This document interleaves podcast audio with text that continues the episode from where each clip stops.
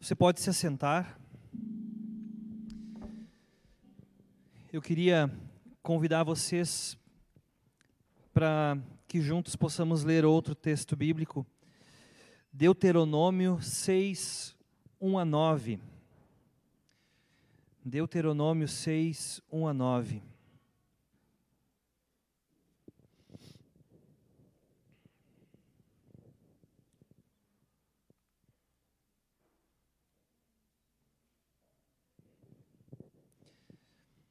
Deuteronômio 6, 1 a 9. Estes, pois, são os mandamentos, os estatutos e os juízos que mandou o Senhor vosso Deus, para ensinar-vos, para que os cumprisseis na terra a que passais a possuir. Para que temas ao Senhor teu Deus, e guardes todos os seus estatutos e mandamentos, que eu te ordeno, tu e teu filho, e o filho de teu filho, todos os dias da tua vida e que teus dias sejam prolongados. Ouve, pois, ó Israel, e atenta em os guardares, para que bem te suceda e muito te multipliques, como te disse o Senhor, Deus de teus pais, na terra que mana leite e mel. Ouve, Israel, o Senhor nosso Deus é o único Senhor. Amarás, pois, o Senhor teu Deus de todo o teu coração, e de toda a tua alma, e de todas as tuas forças. E estas palavras que hoje te ordeno, estarão no teu coração. E as ensinarás a teus filhos, e delas falarás, assentado em tua casa, e andando pelo caminho, e deitando-te e levantando-te. Também as atarás por sinal na tua mão, e te serão por frontais entre os teus olhos, e as escreverás nos umbrais de tua casa e nas tuas portas. Até aqui. Estamos sendo vítimas de uma conspiração, um ataque contra as famílias. É o que diz o conhecido pastor Anderson Silva. E ele está certo. A família vem sofrendo cada vez mais ataques. O plano é um plano antigo, que vem sendo colocado em prática com muito mais ênfase agora. É um plano filosófico, é um plano político, um plano existencial, mas também um plano espiritual. As filosofias humanistas atuais e o diabo, o nosso inimigo, sabem muito bem que destruindo a família, toda a sociedade é subvertida. Por isso, nós estamos sendo bombardeados por todos os lados com ataques contra a família tradicional. Deixa eu dizer para vocês que eu não me considero um perito no assunto família. Não só família, mas casamento, filhos, eu não me considero um perito, porque eu sou novato em tudo isso. O pastor Luciano Subirá, também conhecido pastor, disse que ele só escreveria um livro sobre casamento depois de 15 anos de casado. Que ele só falaria sobre filhos depois que os filhos dele tivessem saído de casa. E ele é um autor de muitos livros, nem sei, acho que mais de 30 livros ele tem escrito. E chegou esse momento, ele já escreveu sobre família, e o livro sobre filhos dele está sendo lançado nesse momento.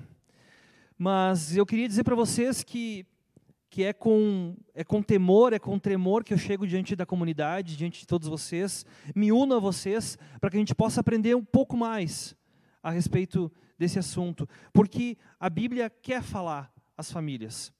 Eu gostaria de mostrar um pouquinho para vocês que a Bíblia fala às famílias, que Deus se importa com as famílias, que Deus está se importando com a maneira que a gente cria os nossos filhos.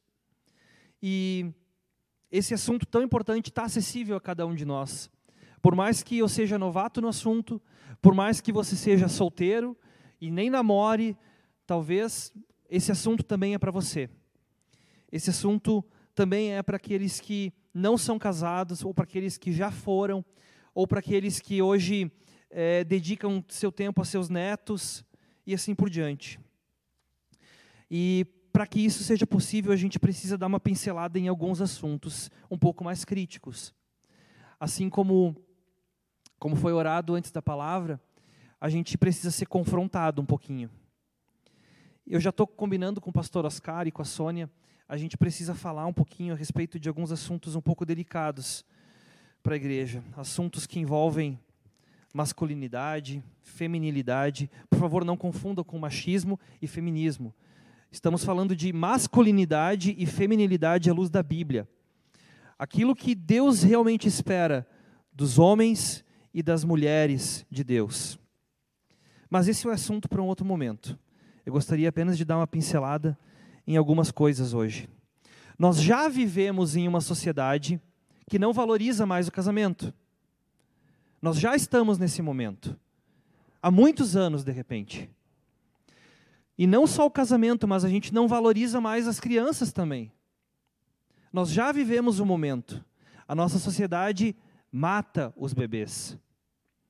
E vem matando legalmente em alguns países há muitos anos já. No Antigo Testamento, os povos pagãos sacrificavam crianças aos ídolos. E hoje, o sacrifício moderno ao deus Moloque é o aborto legalizado. Então, a nossa sociedade não se importa mais com os bebês. O que dizer da adolescência? Uma invenção recente sobre pessoas que querem ter privilégios da vida adulta, mas que não querem assumir responsabilidades de vida adulta. Uma fase criada, uma fase de vida criada para justificar uma rebeldia natural de seres que não conseguem crescer. Eu não sei se vocês já pensaram a respeito disso, mas o judaísmo, da onde vem a nossa Bíblia, de onde é o, é o berço do que a gente reconhece como palavra de Deus, não reconhece a adolescência. O judaísmo não conhece o ser humano como adolescente. A criança é criada para ser um adulto. Alguém já encontrou base bíblica para fundamentar a adolescência? Por favor, me, me avise. A psicologia que vem se, se estabelecendo, que vem se desenvolvendo nos últimos séculos, nunca chegou a um real consenso sobre isso. E hoje, pasmem, ela fala que a adolescência pode ir até os 24 anos. 24 anos. Qual é a consequência disso? Meninos de 40 anos de idade que ainda moram com seus pais. Adolescentes. Meninos, você, você que está aqui no culto, você que nos ouve em casa, você que talvez vai ouvir isso depois, coloque uma coisa na sua cabeça. Ou você é menino ou você é homem. E você só pode entrar em um relacionamento sério com uma com uma pessoa do sexo oposto quando você for homem e não menino. E você só é homem quando pode assumir responsabilidades da vida adulta, não quando você quer assumir os privilégios da vida adulta, quando você pode assumir as responsabilidades da vida adulta, quando você pode assumir responsabilidades financeiras. Só então você pode sair de sua casa e viver a sua vida como um homem. Só então Deus vai abençoar a dádiva do sexo. Nós vivemos em uma cultura que exalta os celibatários, os solteiros. Consequentemente, se a gente não valoriza mais o casamento, a gente exalta quem é solteiro. Por favor, você que é solteiro, não me entenda mal, tá? Mas nós somos levados muitas vezes a achar que os solteiros eles eles podem ser mais espirituais porque eles não sofrem as pressões de uma vida de, de, de casados, de um, de um lar, né? Eles não têm as preocupações que tudo isso envolve. Mas, gente, percebam que é, qualquer pessoa pode ser mais ou menos espiritual que qualquer outra pessoa. Isso não, não quer dizer. Isso não é verdade. Eu já falei um pouquinho antes o que, que esse papo de casamento, o que, que esse papo de família, de filhos tem a ver com você que é solteiro. Tem tudo a ver, gente. Você ainda pode não namorar, você ainda, ainda pode ser só um, um casal que não tem filhos. Mas quando chegar a tua vez, a tua mente já vai ter sido corrompida pelas filosofias e ideologias atuais? Quando chegar a tua vez, você vai ter base bíblica sólida para constituir uma família que honra e glorifica a Deus? Muitos de nós queremos ser bons atletas, bons profissionais, bons músicos, queremos passar num concurso, bons em qualquer outra coisa. A gente a gente se prepara, a gente abdica de uma série de coisas. A gente deixa de. Agora na pandemia está um pouco complicado, né? Um pouco diferente, mas a gente deixa de ir no cinema, a gente deixa de sair com os amigos, a gente deixa de fazer as coisas que a gente gosta para alcançar um objetivo maior que a gente quer. Mas por que, que a gente não se prepara para o casamento? Por que, que a gente não se prepara para construir uma família? Por que, que a gente relega isso à vontade de Deus? No tempo certo, Deus vai fazer, no tempo certo, Deus vai agir. Por que, que a gente não se prepara para isso? Por que, que nós não somos disciplinados em constru construir uma família que honra e glorifica a Deus? O Salmo 127 talvez tenha se apegado a nós com muita força. Lá diz: Se o Senhor não edificar a casa, em vão trabalham os que a edificam. Se o Senhor não guardar a cidade, em vão vigia a sentinela. Inútil vos será levantar de madrugada, repousar tarde, comer o pão de dores, pois assim dá a ele aos seus amados o sono. Eis que os filhos são herança do Senhor, e o fruto do ventre seu galardão. Como flechas na mão de um homem poderoso, assim são os filhos da mocidade. Bem-aventurado o homem que enche deles a sua aljava. Não serão confundidos, mas falarão com seus inimigos à porta. É claro que nós queremos que o Senhor edifique a nossa casa. Nós queremos não trabalhar em vão. Por isso, hoje eu falo a pessoas que temem a Deus, eu falo a vocês que, que desejam isso, que desejam que o Senhor edifique as suas casas, as suas famílias. Qual é a nossa parte nisso tudo? Onde a gente, onde a gente se encontra? Esse Salmo 127 fala a respeito de filhos, né? Os filhos não foram dados aos pais para alimentar necessidade emocional dos seus pais. Os filhos são como flechas para serem atiradas, lançadas para longe. Quando a gente pensa que os filhos estão entre nós para nos saciar, para nos trazer algum, algum benefício, alguma alegria, a gente transfere todo o foco de, de prazer e de, e de e centro de emoções do nosso cônjuge para os nossos filhos. E isso é extremamente prejudicial. Você quer ter filhos emocionalmente saudáveis? Ame a sua esposa mais do que você ama a eles. Ame o seu marido mais do que você ama a eles.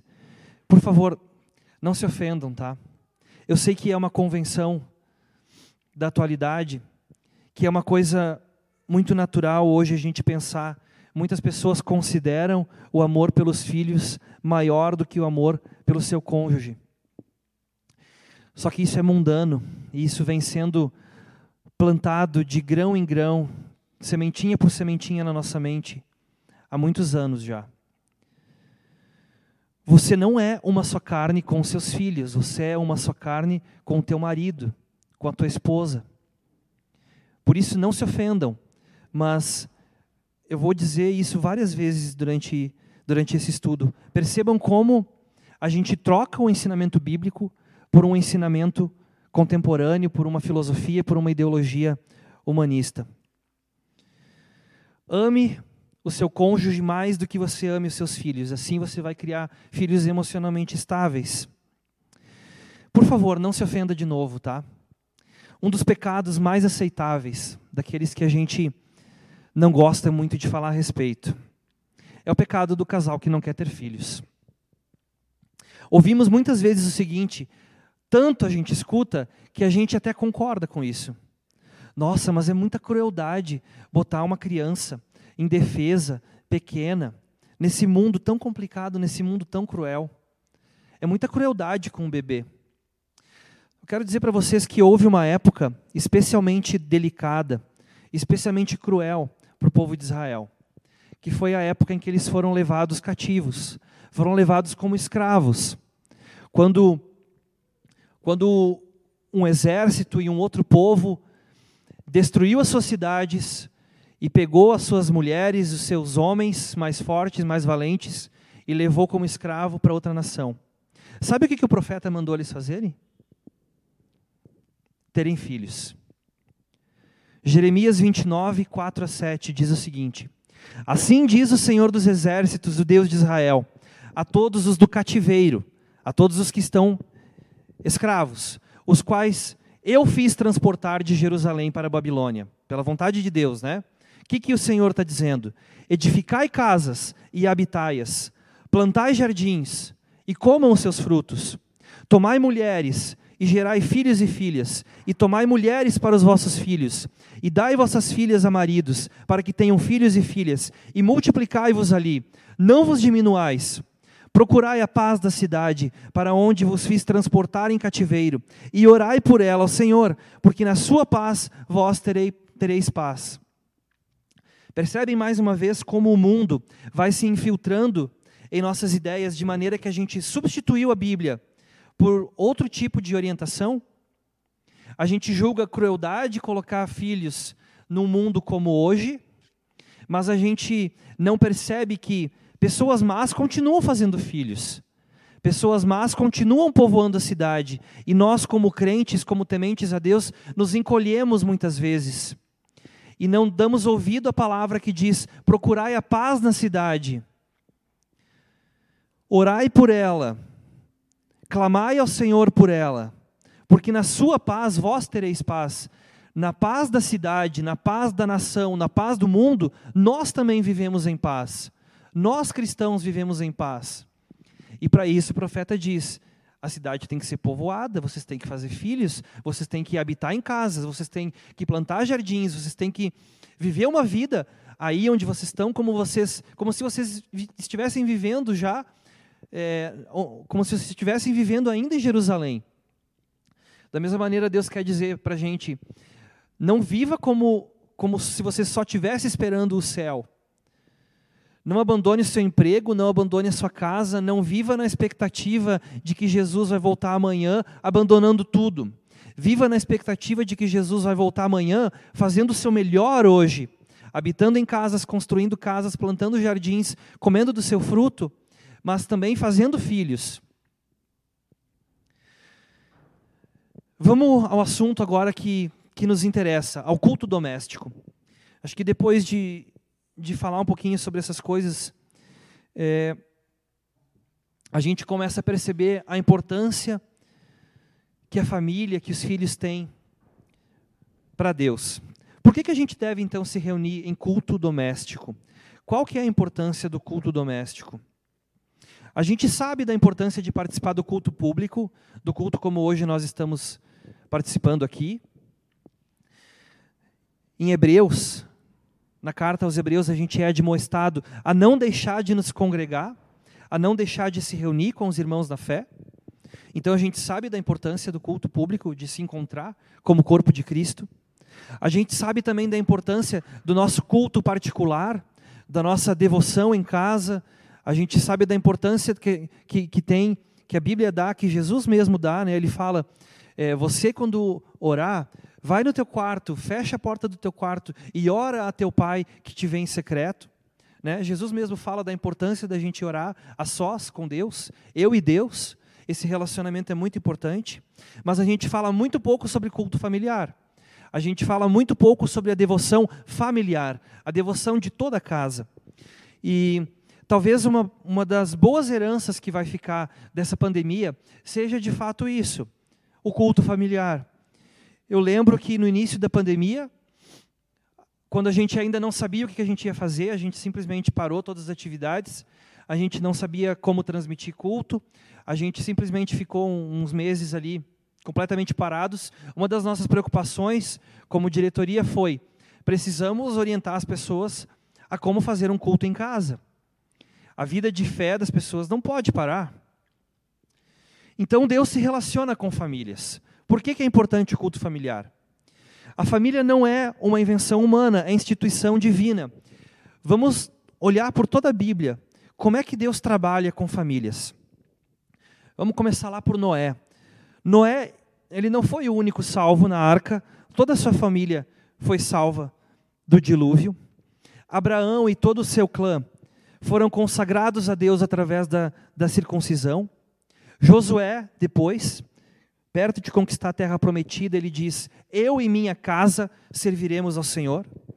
Nós vemos também nesse texto de Deuteronômio, que foi lido no início, uh, que Deus queria que os pais falassem em casa o tempo todo aos seus filhos a respeito de Deus e das suas obras, né? Quando vocês se levantam, quando vocês se deitam, quando vocês caminham, o tempo todo vocês vão falar sobre mim. É o que Deus, é o que Deus pede. A gente vê também nos dez mandamentos um padrão. Vejam, os três primeiros mandamentos, eles falam sobre o nosso relacionamento com Deus. Aí vem o quarto mandamento, que diz: honra teu pai e tua mãe, para que tudo te vá bem e tenha longa vida sobre a terra. Só depois a gente tem os outros mandamentos, que falam a respeito do nosso relacionamento com o nosso próximo. Lutero observa um padrão, que primeiro a nossa vida tem que estar em paz, primeiro a nossa vida tem que estar em ordem com Deus, depois a nossa vida tem que estar em ordem dentro de casa, e só então isso corre para a sociedade.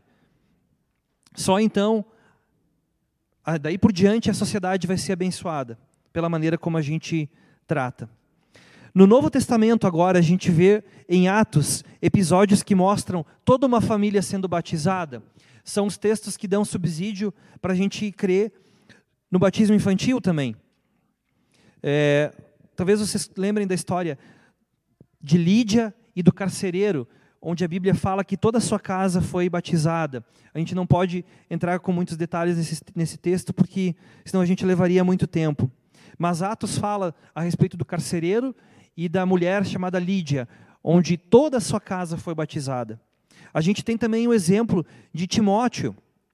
Quando Paulo elogia a fé de Timóteo, ele diz que essa fé anteriormente havia sido a fé de sua mãe Eunice e de sua avó Lloyd. Então a gente vê em Timóteo, apesar da ausência do pai, que a gente sabe muito pouco a respeito do pai de Timóteo, que a sua avó já tinha fé em Deus e a sua mãe também tinha fé em Deus. E essa mesma fé foi passada para Timóteo. Provérbios 22, 6 diz: Ensina a criança no caminho em que deve andar, e ainda quando for velho, não se desviará dele. A palavra de Deus então diz claramente que cabe aos pais a instrução dos seus filhos sobre o Senhor e sobre os seus feitos. E desculpa, por favor, não se ofenda mais uma vez, mas muitas vezes nós é, abdicamos desse, desse dever e o transferimos para a igreja. Achamos que o ministério infantil, a escolinha, o culto infantil, tem toda a responsabilidade de instruir os nossos filhos. Eu não estou com isso menosprezando o ministério infantil e a escolinha, muito pelo contrário. Eu estou dizendo que se a gente fizesse nosso papel em casa, o ministério infantil talvez seria abundante, seria muito mais pleno, conseguiria é, trabalhar com muita mais, muito mais eficácia. Então a palavra de Deus diz que claramente que cabe aos pais essa instrução. Em nenhum momento você vai encontrar na Bíblia que essa tarefa é opcional. Na verdade, ela não é uma tarefa, ela é um dever. Ou seja, opcional está fora da jogada. Também é verdade que a gente não encontra nesses textos bíblicos que, que foram livros a expressão culto doméstico. Né? Essa expressão ela não está na Bíblia. Mas a gente consegue compreender é, que existe essa, essa situação na vida do povo de Deus através de outras palavras. Se a gente olhar com atenção, o autor de Deuteronômio mostra como e onde os pais devem instruir seus filhos. Eu acabei de falar, né? Com insistência, com intencionalidade, quando vocês estão levantando, quando vocês estão se deitando, quando vocês estão caminhando, quando vocês estão fazendo as suas refeições. A Bíblia a palavra de Deus vai estar diante de vocês o tempo todo, vai estar escrita nos umbrais das casas de vocês, o tempo todo a palavra de Deus vai estar na frente de vocês, diante de vocês. Por quê? Porque para colocar dentro da cabeça das pessoas alguma coisa, a gente não faz com rapidez, a gente não faz com, com certa facilidade. Isso demanda tempo, isso demanda é, preparo, demanda intencionalidade, demanda querer fazer isso, mas também acontece de maneira automática dentro da família. A família não ensina só intencionalmente, a família ensina o tempo todo. Eu estou ensinando em casa, mesmo quando eu não quero ensinar, porque as minhas atitudes continuam falando e podem continuar depondo contra mim. David Merck, autor do livro 101 Ideias Criativas para o Culto Doméstico, destaca que a instrução acontece em qualquer hora, aproveitando qualquer situação cotidiana, qualquer acontecimento esporádico. Só que esse ensino também pode acontecer em uma hora mais favorável, ou seja, em um momento combinado, em um lugar combinado, em uma hora combinada. Ou seja, num culto doméstico, num momento separado para isso. Quando a gente entende que esse é o nosso dever, que vai além da nossa comodidade, além das nossas desculpas, que muitas vezes são esfarrapadas, o culto doméstico se torna então não somente um dever a ser cumprido, mais uma regra que a gente precisa cumprir, mas uma grande ferramenta para discipular os nossos filhos. Uma grande ferramenta para crescer espiritualmente em casa. A família, como eu falei, não ensina de maneira apenas intencional, ela ensina o tempo todo. Algumas das melhores lembranças que eu tenho da minha infância são de cultos familiares que a gente fazia em casa. Por mais que às vezes havia uma certa confusão de criança não querer prestar atenção, de não querer fazer isso agora, de briga e tal, eu tenho boas lembranças. Ali eu percebi que a gente podia fazer em casa aquilo que a gente também faz na igreja. Nós cantávamos, nós orávamos, nós líamos um devocional. Ali foi uma boa oportunidade para aprender a tocar um instrumento, para pegar o gosto pela leitura bíblica. A gente não se dá conta, mas para crianças que estão em fase de alfabetização, isso é muito importante. Abrir a Bíblia em casa, ler a Bíblia juntos. Ali eu posso dizer que foi a minha primeira experiência teológica, minha primeira escola de teologia. O culto doméstico, então, ele mostra para as crianças que os pais se importam com o culto público. Da mesma forma que instruir as crianças em casa mostra a maneira como a gente se importa com o culto infantil, o culto doméstico mostra para as nossas crianças a maneira como a gente se importa com o culto público. Como a gente se importa com o culto em que nós estamos aqui hoje. Vida devocional e culto familiar impactam diretamente o nosso culto público. Os chamados puritanos, nos séculos passados, eles acreditavam que a maneira como funciona o culto familiar, se bem ou mal, assim também iria, bem ou mal, a igreja toda. Se a igreja fosse empenhada nisso e ensinasse a respeito do culto familiar, se isso ia bem ou mal, assim também ia bem ou mal toda a sociedade, toda a cidade. Se um pai de família era pego negligenciando o culto familiar, ele era admoestado a se colocar em dia, sob pena de ser disciplinado perante toda a igreja e de ser até mesmo excluído da Santa Ceia. Então, se um pastor perguntasse para determinado membro como é que vai o culto familiar na sua casa, e ele gaguejasse, não soubesse responder, ou dissesse que infelizmente não está acontecendo, esse cara ele seria admoestado a se colocar em dia com urgência. Ou então ele seria, em último caso, até mesmo excluído da vida de fé, excluído da comunidade de fé. O princípio é básico. E é fundamental. Quando nós adoramos em casa, o impacto é nacional. Quando a gente adora a Deus na nossa casa, o impacto é nacional. Vamos agora falar um pouco a respeito de algumas considerações práticas sobre o culto familiar. Você talvez esteja se perguntando: eu nunca fiz isso. E eu estou entendendo que agora eu preciso fazer. Como que eu vou fazer isso? Eu não sou pastor. Eu não tenho essa, essa habilidade. E deixa eu dizer para vocês que isso não interessa. Por mais que você não seja pastor, você, homem, é o sacerdote do seu lar. E se você, é, mulher, não tem mais o homem perto de você para assumir essa liderança, assumir esse papel, você é chamado a fazer isso então. Se você não tem filhos, mas você é apenas um casal, você também pode fazer isso com a sua esposa. É, a gente tem um exemplo muito forte hoje na nossa comunidade. O Oscar e a Sônia não têm mais os filhos morando junto com eles, mas toda vez vocês vão ouvir o Oscar pregar e dizer: Eu e a Sônia estávamos lendo a Bíblia em determinado ponto e percebemos o seguinte: isso é muito bonito. Eles leem a Bíblia juntos. que sejamos nós também desafiados por esse exemplo. Mas, primeiro, planeje esse tempo em família. Veja qual que é o melhor horário, faça os ajustes necessários na sua casa, escolha o melhor momento, escolha o melhor ambiente, escolha um momento em que não falta ninguém em casa, em que todos os membros da família estão presentes.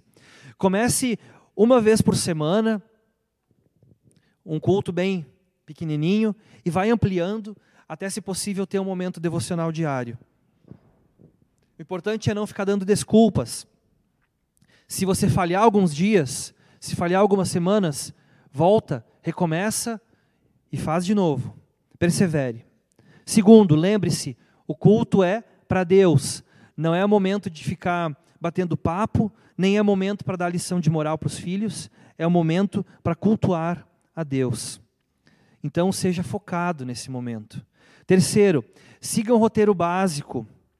Seja criativo também. Não se esqueça que o Deus a quem a gente ama, ele não só nega a criatividade a ninguém. A gente pode pedir e buscar e ele vai nos abençoar. Procure bons livros, bons sites que possam ajudar. Eu pretendo indicar depois no grupo de Whats alguns livros muito bons que falam sobre culto familiar. A gente tem muito material sobre isso. E talvez é um material um pouco abandonado, um pouco esquecido por nós, mas tem material gratuito, inclusive. Então, vários livros desses tra trazem sugestão de roteiros, mas não se esqueça: um culto deve ter louvor, oração e palavra. Louvor, cânticos, oração e leitura da Bíblia. Pode ser incluído ainda memorização de versículos, pode ser lido um catecismo, perguntas e respostas. Né? Quando tem crianças, isso é muito bom. Quem criou? Quem criou tudo? Quem é o Criador?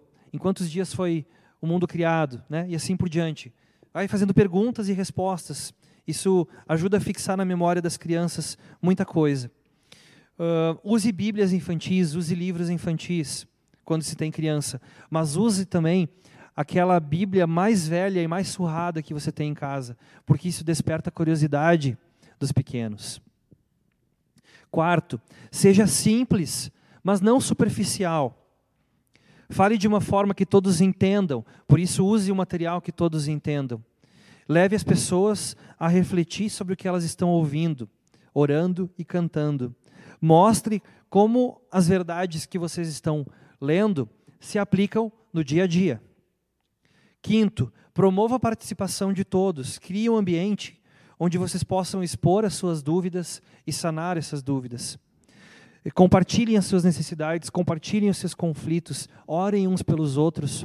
Talvez um filho tenha uma prova no dia seguinte, ou o pai tem uma entrevista de emprego. É um bom momento para colocar isso diante de toda a família e orar. É um bom momento também para desenvolver habilidades, cantar, contar histórias, ler e orar em voz alta.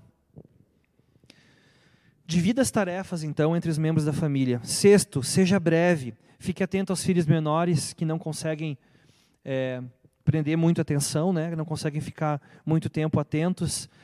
Uh, David Merck aconselha que seja de 5 a 10 minutos. É curto, gente, é, é rápido. Uh, quando os filhos são pequenos, e o Joel Bick, outro autor que conhece muito a respeito de adoração no lar, ele recomenda até 25 minutos, considerando filhos mais velhos. Há outras ferramentas criativas para tornar o lar um ambiente de culto, para que a gente possa constantemente lembrar a nós mesmos e aos membros da nossa família sobre as promessas de Deus. Então, não só um momento de culto familiar, mas crie também um ambiente na sua casa, no qual vocês estejam cercados da palavra de Deus e dos lembretes das suas bênçãos.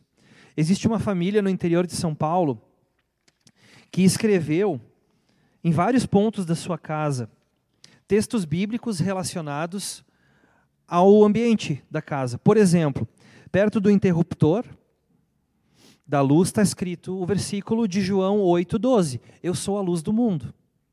Na cama da criança está escrito: Em paz me deito e logo pego no sono, porque, Senhor, só tu me fazes repousar seguro. Salmo 4,8.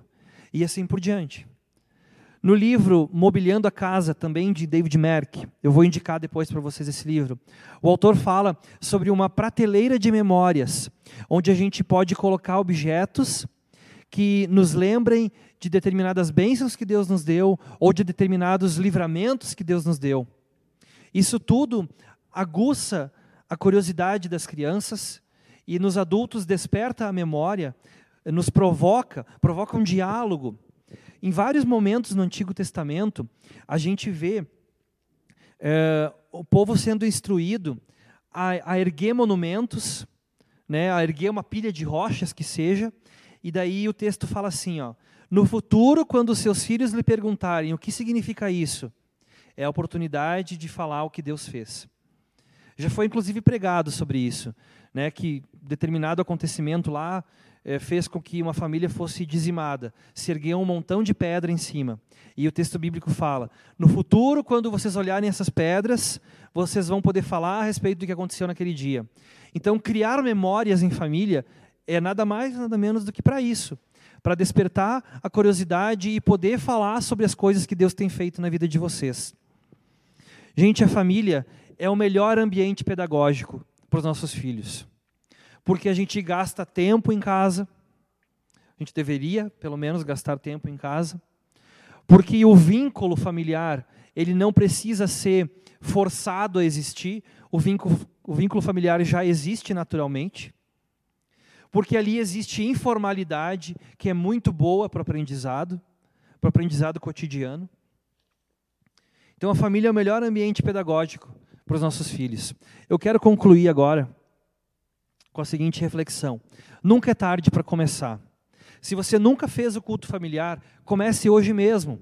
Hoje é domingo, hoje é o dia do Senhor, hoje é o dia que a gente consagra a Deus. Comece hoje mesmo fazendo o culto familiar. Se você é pai e percebeu a importância que isso tem para a salvação das crianças, comece hoje mesmo. Não perca tempo. A salvação dos nossos filhos ela depende muito da instrução que a gente dá a eles. Se você é avô ou avó, aproveite cada oportunidade para falar de Jesus aos seus netos. Mas mesmo que você não tenha filhos, não tenha netos, mesmo que você seja solteiro, ou só seja um, você e sua esposa, você e seu marido, considere rever a sua devoção pessoal ou como casal na sua casa. Porque assim como vai a tua vida de fé em casa, assim também vai andar essa comunidade. Essa é a lição que eu gostaria que ficasse hoje. Assim como você busca Deus em casa, assim também, quando a gente se encontra aqui, poderemos buscar a Deus em conjunto. A vida em comunidade depende da maneira como cada um de nós busca a Deus de forma pessoal. E entendam que a vida nessa cidade ela depende também disso, porque a gente está inserido em empregos, a gente está inserido nessa sociedade em diversos aspectos em que a gente como cristão é chamado a ser sal e luz. Então, como eu falei antes, o princípio é básico. Adoração no lar reflete em uma boa sociedade, em um bom, uma boa cidade, em um bom país. Juízes, capítulo 2, versículos, versículo 10, nos dá um alerta. Depois que toda aquela geração morreu, depois que toda aquela geração foi reunida seus antepassados, surgiu uma nova geração que não conhecia o Senhor. E, desculpa. E o que ele havia feito por Israel. Os pais daquela geração falharam. E as consequências foram danosas. A gente vê isso em todo o livro de Juízes e seguintes, também nas gerações seguintes. Que o mesmo não aconteça com a gente que mesmo não aconteça com os nossos filhos. Ao contrário, que eles conheçam o Senhor e o amem de todo o coração através do nosso exemplo. Que eles vejam em nós o amor, a alegria, o prazer que a gente tem de estar na presença de Deus e que eles possam ver que a gente se importa com o culto público da maneira que a gente faz isso em casa também. Que a gente possa então mostrar para nossa família também como a gente ama a presença de Deus, como a gente ama viver por Ele e para Ele. Amém. Gostaria de chamar o grupo de louvor à frente para a gente cantar uma música. Enquanto isso, quero orar com vocês. Senhor, nós te louvamos e te bendizemos porque a tua palavra, ó Deus, é a lâmpada para os nossos pés, é a luz para o nosso caminho. Porque a tua palavra, ela é viva e eficaz e ela penetra fundo no nosso coração. Porque a tua palavra, ó Deus, ela quer trazer instrução para a nossa vida. Porque a tua palavra não é algo distante e inacessível, mas a tua palavra quer falar a nós sobre assuntos básicos da nossa vida porque tu, ó Deus, se importa com as nossas famílias. Te louvamos porque tu, Deus, se importa com a maneira que a gente cria os nossos filhos, maneira como a gente cria os nossos netos. Tu, ó Deus, se importa com a maneira que a gente vive a nossa fé em casa. Não queremos ser hipócritas, ó Deus, de forma alguma. Nós queremos te cultuar em casa, assim como nós te cultuamos aqui, Senhor, no templo. Assim como nós nos encontramos com nossos irmãos na fé, queremos também ter o um encontro contigo, ó Deus, com os nossos familiares. Ó Deus, que as nossas famílias sejam transformadas. Que a tua palavra, Senhor, através de todo esse mês em que a gente tem falado e refletido a respeito de como tu te importa com a família, ó Deus, que as nossas famílias sejam transformadas, Senhor. Que as nossas famílias sejam um berço onde ali a tua palavra frutifica, onde o teu Santo Espírito nos enche, onde a gente busca a ti juntos, ó Deus. Que ali, Senhor Deus, vidas sejam transformadas, também no ambiente do nosso lar. Que ali, Senhor, a gente possa aprender o quão bom é te servir, Senhor, o quão bom é ler a tua palavra, quão bom é orar e estar contigo, Senhor. Quão bom, quão bom é abrir nossa boca e cantar louvores a ti, Senhor. Nos ajuda, Senhor, continua nos ensinando, nos faz perseverar, Senhor, na adoração em casa. Pois entendemos, Senhor Deus, que a maneira como a gente adora no nosso lar reflete a maneira como a gente vai conviver com os nossos irmãos na comunidade, a maneira como a gente adora aqui, Senhor. E isso tudo reflete a maneira como a gente é sal e luz no mundo aí fora, Senhor. Não permita que as filosofias e ideologias contemporâneas se infiltrem na nossa família e na nossa igreja, Senhor, mas que nós sejamos sal e luz lá fora, Senhor. Te peço, Deus querido, que nossas famílias sejam impactadas pela tua palavra, Senhor, e que sejamos transformados. Que nossas famílias sejam para a tua honra e para a tua glória, Senhor. Em nome de Jesus. Amém.